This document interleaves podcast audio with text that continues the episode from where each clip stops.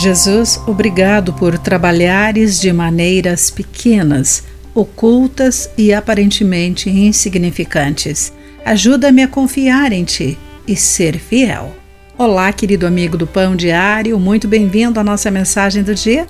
Hoje vou ler o texto de Glenn Peckian com o título Lento, mas Seguro.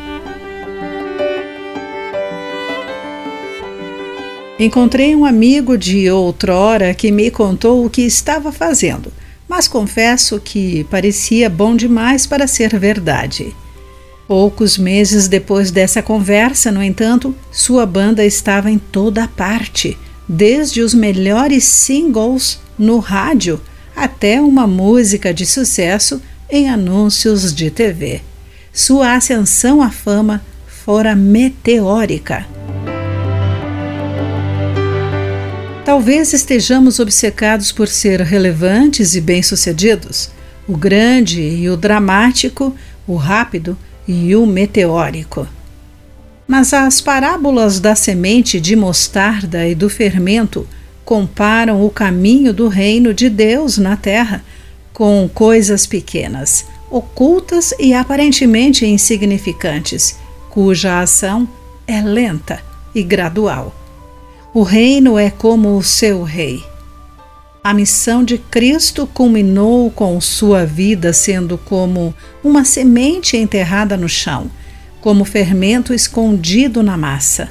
No entanto, ele ressuscitou. Como a árvore rompendo no solo e como o pão sob o efeito do fermento, Jesus ressuscitou somos convidados a viver da mesma forma que ele, com perseverança, provocando transformação.